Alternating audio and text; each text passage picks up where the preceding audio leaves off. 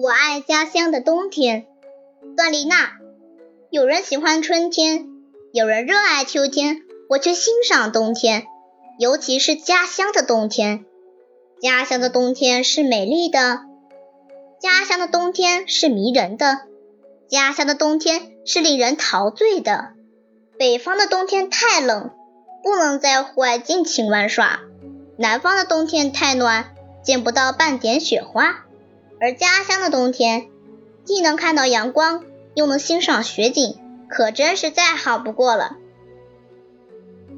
在寒冷的冬天，家乡像一位文静的姑娘，黄河是她的围巾，群山是她的棉袄，有时她也会穿上一件白色大衣。家乡冬天的太阳，既不像热带那么毒辣，也不像北极那么微弱，暖洋洋的。金灿灿的，把自己的温柔全拿出来了。有时，如同三月的小阳春。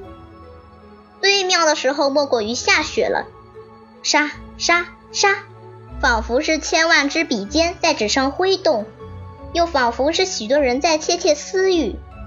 推门看，小片小片的雪花纷纷扬扬地飘着，可再也听不到沙沙声了。